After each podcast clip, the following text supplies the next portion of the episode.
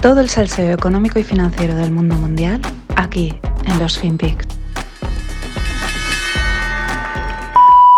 I've been an airline pilot for 18 years and now I'm facing an ultimatum. Not a choice, but an ultimatum. I'm being told in order to continue my career as an airline pilot, I must be vaccinated, which really means I have to choose between putting food on the table for my family and my freedom of choice.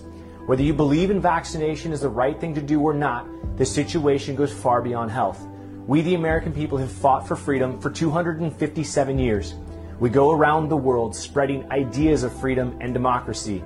We help other countries and people fight for their freedoms while ours are being stripped away. You may think being forced to wear a mask or get a vaccination is insignificant, but when you begin to compile mandate after mandate and loss of freedom after freedom,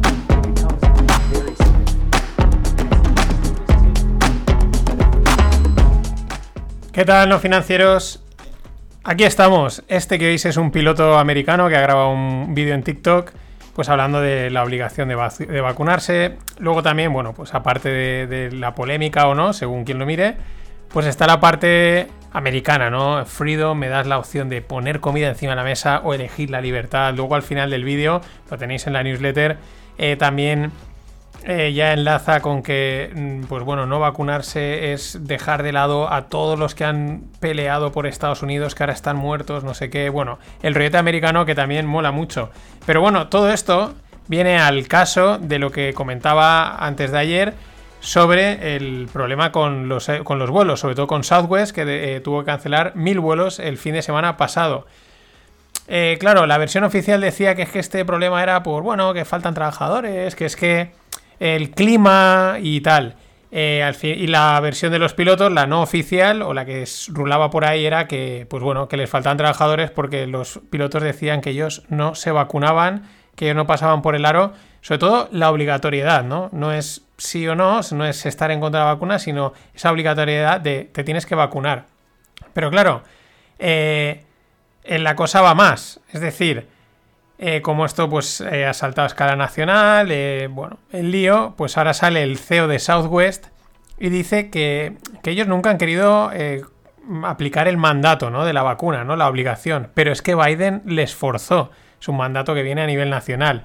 Claro, como el CEO de Southwest ha metido a Biden en el saco y Sleepy Biden pues es demócrata, pues coge y sale Greg Abbott, que es el gobernador republicano de Texas, que es donde está la sede de Southwest, y ha anunciado un decreto en el que prohíbe la obligatoriedad de vacunar a la gente. Fijaros ya el lío lo que se empieza a convertir. Eh, el lío continúa porque pese a este decreto emitido por el gobernador republicano de Texas, hay varias compañías, entre ellas Southwest, que dicen que ellos van a seguir haciendo caso al mandato de Biden, es decir, a obligar a vacunar a los empleados. Bueno, no, es una obligación, les dicen os vacunáis o os despedimos. Eh, vamos, es una obligación en toda regla, que es un poco también lo que critica el, el piloto este y otra gente decir, bueno, es que esta, o sea, esto, este tipo de obligaciones por donde viene. Aparte es que se ve que no pueden. Pero claro, ahora viene la vuelta de tuerca, es decir, vale, no hay trabajadores, porque no hay, o sea, es que es acojonante, no hay trabajadores, empiezan a haber en todo el mundo. ¿Dónde están? Debajo de las piedras, no lo sabemos, no hay trabajadores. Y encima los despides porque no se han vacunado. Tenemos un problema. Y ahora, si como no tienes trabajadores necesitas volar para facturar, pues te toca admitir que no se vacunen. Pero claro, si no se vacunan los pilotos, ¿cómo le vas a exigir a los pasajeros que se vacunen? En fin, el lío es divertido. América is freedom. Y esto mola bastante también. Bueno, os hablo de un personaje que, perdonad, el nombre lo llevaba oyendo bastante. Larry Fink, Fink Biden oía por ahí. Y decía, joder, no había parado a, a mirar quién era y la verdad es que eh, lo raro es que no me hubiese fijado, que no hubiese salido a la luz. Eh, pero lógicamente, cuando eres el CEO de BlackRock, que es este Larry Fink, y cuando manejas una empresa que gestiona nada más y nada menos que 10 trillions, pues puedes estar en la sombra un tiempo, pero tarde o pronto pues empiezan a hacerte artículos, a hablar de ti, a dar la- tienes que empezar a dar la cara y dejar de ser, pues eso, uno de los magnates en la sombra. BlackRock es la mayor gestora de activos del mundo en este momento, 10 trillions. Al mismo tiempo, fijaros, es la mayor prestamista de empresas y gobiernos. por la división de inversión en bonos, ¿no? Al final, eh, los gobiernos y los, las empresas los gobiernos emiten bonos y ¿quién los compra? Pues gestoras. Y como BlackRock hace gestión indexada, pues compra a lo bestia. Eh, por ponerlo en contexto, estos 10 trillions equivalen a toda la industria global de hedge funds, private equity y venture capital conjunta. Los private equity es inversión en empresas industriales y los venture capital es inversión en, en startups. Pero solo una empresa, solo esta gestora, que ha crecido espectacularmente en los últimos años y equivale a toda una parte importante del pastel. Claro, normal que cada día pues tu nombre salga más en, en todos los medios, ¿no? Y es que además de por estas ingentes cantidades de pasta que manejan, eh, es por la influencia política que, está, que despliega BlackRock, entre otras. Y claro, esta influencia política pues genera muchas desconfianzas, muchos rumores, muchas iras. En el artículo que del Financial Times dicen que realmente la aspiración de Larry Fink era llegar a ser secretario del Estado americano. Lo que pasa es que parece ser con, con los últimos movimientos políticos y tal, pues esto como que se le ha desvanecido de, de la mente, ¿no? Hasta tal punto su influencia política que dicen que BlackRock, bueno, dicen no, está confirmado, que BlackRock ha superado a Goldman Sachs en este terreno. Goldman Sachs eran, vamos, estaban súper vinculados o siguen estándolo hasta donde pueden. De hecho, el apodo de Goldman Sachs era Government Sachs, ¿no? El, gobierno Sachs, por así decirlo. Bueno, claro, con tal AUM, que alguna vez lo diréis, Assets Under Management, es decir, activos bajo gestión, es una cifra muy típica pues claro, el mundo se te queda pequeño. Tienes que invertir en mil sitios y, no puedes a veces elegir. Tienes que meterte en, digamos, en prácticamente cualquier cosa que se mueva y se deje invertir. Y por ahí George Soros, el magnate húngaro, empezó a criticar a BlackRock por entrar en China, diciendo que, eh, diciendo que China es una trampa del Partido Comunista y que, hace eh, una gestora eh, de ese calibre metiendo el dinero de los americanos en allí, ¿no? También la otra crítica que le llueve a BlackRock es por la fuerte apuesta que han hecho por la inversión ESG, es decir, en la Green Agenda, ¿no? El sostenible, ecológica, etcétera. De hecho, hay bastante gente cabreada porque han quitado acciones de índices y bueno, todo por cumplir y por un, por un mundo maravilloso que nos venden. Por esto también ha recibido muchas críticas. Claro, estás en la moda, es políticamente correcto, pero es que incluso desde dentro de BlackRock, pues lo típico siempre hay gente que habla un poco de más, lo tildan de que es puro marketing, que al final esto les distrae de lo que realmente hay que hacer, que es buscar buenas empresas, ¿no? Y ojo, ah, claro, eh, un magnate este tipo pues no suele recibir muchas críticas. Fijaros este trocito de la entrevista que de una entrevista que tiene en la CNBC como el entrevistador ¿Dónde lo pone, no? ¿Cómo lo pone en, en apuros? I get, you know, people on Twitter, you got to ask them about China, you're going to ask them about China. Kyle Bass talks about China. You look at how dirty China is, you seem to be fine uh, dealing with China, even though they're the dirtiest uh, country on the planet, probably, in terms of emissions and coal and continuing to build coal. Do you, do you ever mention any of these, uh, any of these virtuous um, ideas Sure. to China? Yeah. What do they say? Uh, you- Well, you, but it hasn't impacted your, your investing or your relationships with China, I guess. I guess not, Joe. But um, so let's go over reality instead of rhetoric. That, is that just a catchphrase that you use when you get an uncomfortable question? It's, Joe, I'm not uncomfortable at all. So let's talk All right. about it. Um, uh, trade between, we have a great interconnected relationships with China. As I said, $615 billion of trade this year with China. That is more than any country between the United States and China than any other place in the world. So those are facts. Bueno, ahí oís a Larry Fink. La verdad es que se nota que no está muy puesto en lidiar con los medios, ¿no? Le pilla, vamos, a pie cambiado totalmente el entrevistador de la CNBC y este le intenta salir por peteneras y el otro dice, mira, no me cuentes rollos, explícame lo de China, explícame eh, que estéis metidos ahí.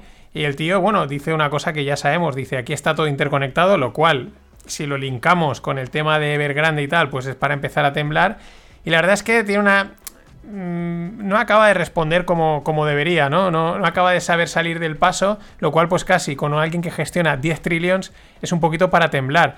Yo he oído a algún que otro eh, hedge fund manager y de este tipo de gente que dicen que estas grandes gestoras no saben cómo salir del mercado. O sea, saben entrar, saben meter dinero a toda pastilla, pero si mañana tienen que salir, tienen tanto dinero, lo tienen tan metido que es un colapso. De ahí también que esta gente esté haciendo tanto lobby en, pues en Powell, en Biden, etcétera, para que sigan manteniendo el mercado donde tiene donde les interesa, claro, porque si no la liada es gordísima. Y liada la que hay con las escaseces. Sé que es día sí, día también, pero ¿qué vamos a hacer? Si es lo que toca hablar. La escasez de los chips, que es la primera de las escaseces que oímos hablar, al menos por lo menos la primera que llegó a nuestros oídos. Bueno, pues Apple no puede ser ajena a esto y va a tener que recortar su producción de iPhones un 30%, 10 millones menos de iPhones. Bastante, es bastante para Apple, aparte es su línea de, de mayores ingresos. En un tuit hacían referencia diciendo, bueno, menos mal que solo Apple es la mitad de la capitalización del mercado, en referencia al peso que tiene Apple, porque es la compañía cotizada de mayor valor, eh, peleando ahí con, Amazon, eh, la que el peso que tiene en el mercado, ¿no? Sin embargo, Apple de momento ayer solo corregía un 1%, porque, bueno, de momento vamos a mirar por otro lado, ya nos preocuparemos más adelante. Y los que se preocuparon, pero ya no, pues em, los reguladores americanos y la gente de volatilidad. Bueno, ya lo comenté, tras el, el Volmageddon, que le llamaron, que es de Armageddon de volatilidad, el Volmageddon que hubo en febrero del 2008, 2018, perdón, eh, varios ETFs del VIX, del índice de volatilidad, se fueron al garete. O sea, concretamente los ETFs que estaban apalancados y eran o inversos, ¿no? Que son como... A ver, el VIX ya es una cosa complicada, el producto en sí. Ahora, si encima sobre él montas algo apalancado o inverso, pues ya es la repera de complicado. Eh, por eso cuando la volatilidad, se fue de madre repentinamente en 2018, ¿quién lo iba a esperar? La volatilidad de repente repuntando así como loca, bueno, pues sucedió el Volmageddon y es que estos ETFs petaron, petaron literalmente, o sea, valgo 0, valgo 70, ahora valgo 70, ahora valgo 0. Corren rumores, como siempre, de ahí de que ahí pasaron cosas, pero ¿cuándo no pasan? ¿Y cómo no te vas a fiar de los banqueros de inversión? Bueno, en cualquier caso, esto ya parece agua pasada y esta semana vuelven a salir a cotizar este tipo de productos que estaban ahí como en latente, no estaban aprobados, estaban viendo a ver si les dejaban sacarlos o no. Todo con el beneplácito de la SEC, of course. Los emisores, los que han creado los productos, dicen que han diseñado una estructura renovada del producto que evitará futuras petadas. Sí, claro, lo que tú digas. Mamá, dame dinero para. Dame dinero, te juro que no me lo voy a gastar en caramelos. Ya, claro. En cualquier caso, recordad, esto ni con un palo. Estos ETFs son para operar en el corto plazo y para ser un súper profesional.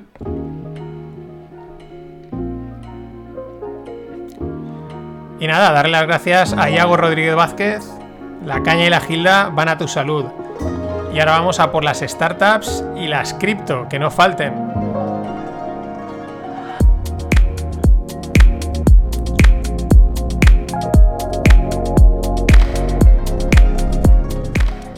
Me mola mucho esa base, me mola bastante.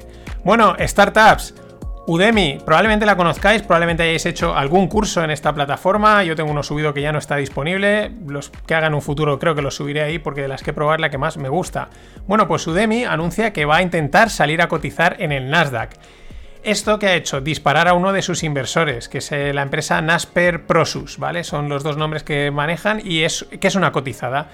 Y esto me recuerda que hace un tiempo me preguntaron, oye, ¿cómo se puede invertir siendo un pequeño inversor en estas grandes startups? ¿no? Porque, claro, las oyes y tal, y dices, joder, ¿cómo se puede invertir? Pero están fuera de mercado, entonces no, o sea, no están cotizando y por lo tanto solo acceden inversores institucionales, profesionales, etcétera, los venture capital, ¿no?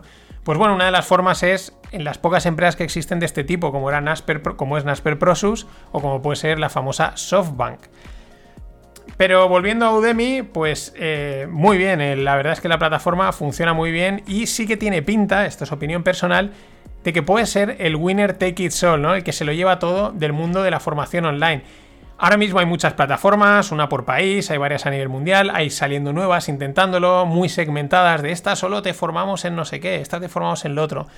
Pero yo creo que aquí va a suceder como con YouTube o con Spotify, que al final son el sitio en el que el que publica un vídeo, el que publica una canción, o en este caso, el que publica un curso, va a querer estar. ¿Por qué?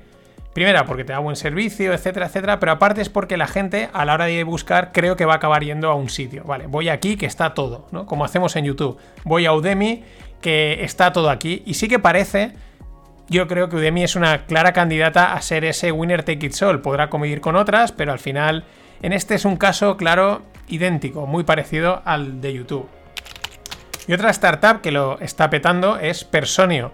Tiene nombre castellano, pero son de Alemania. Es un software de recursos humanos y acaban de levantar una ronda de 270 millones para irse a la valoración de 6,3 billions. Están ya solo cuatro que están ahí al lado. Los cuatro billions están ahí al lado para conseguir ser el decacornio. Bueno, estos van como un tiro. Es un software de recursos humanos que ofrece gestión integral, ¿vale? Para, para todo el tema de los recursos humanos, que es algo muy abstracto, ¿no? Nóminas, eh, vacaciones, contratos, eh, yo qué sé, todo ese tipo de historias. Ah, de hecho, han sacado una cosa llamada People Workflow Automation, Automation, perdón, eh, pues con esa visión de un sistema operativo de gestión de personas dentro de la empresa. La verdad es que está bastante guay y va muy fuerte.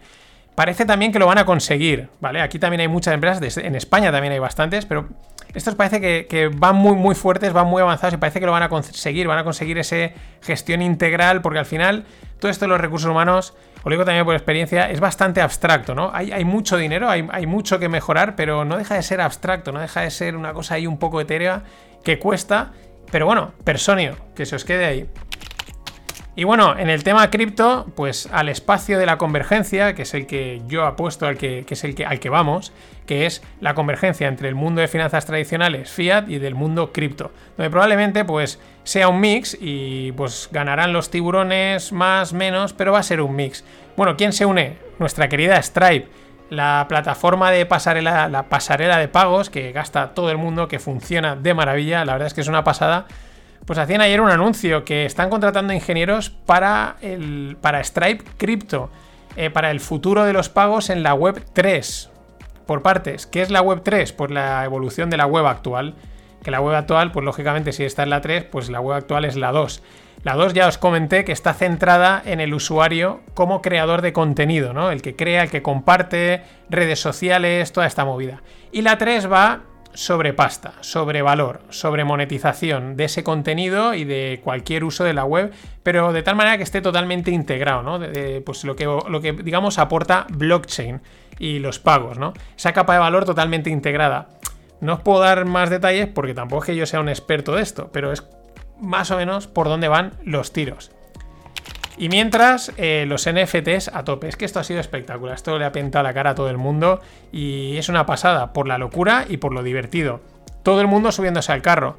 Hace poco eh, se anunciaban pues eh, Binance y FTX, que son dos de los más grandes exchanges del mundo, pues que lanzaban su plataforma de NFTs. Y ahora se une Coinbase. Y como apuntaba una cuenta tuitera muy importante en el mundo cripto, pues decía, claro, Coinbase intentó sacar una plataforma de lending, de préstamos, y la SEC le dijo, alto, que estás cotizando, que te tengo controlado y tú eso no lo puedes hacer porque aquí no me fío. Y dice, bueno, pues nos vamos a hacer NFTs. Y ahí están, a seguir con la marcha. Y por último, eh, la firma alemana Auto 1 eh, será la primera empresa europea en usar la blockchain de Ethereum para financiar coches. ¿Esto qué quiere decir? Pues esta es una de los. Pues. Eh, de las cosas que a veces siempre están. Se habla de precio, esto sube, esto baja, no sé qué, tal. Pero al final hay una también una utilidad. Desde mi punto de vista de, la blockchain o de las tecnologías descentralizadas, que es esta. ¿Qué es lo que hace? No es que vayas a financiar exactamente, simplemente es una plataforma donde agilizar todos los trámites, eliminar papeles, agilizar el proceso, controlarlo, dar seguridad al mismo. Y es bastante interesante también, no hay que dejarla de lado. Y ahí la vamos a tener. Así que nada más. Hasta mañana.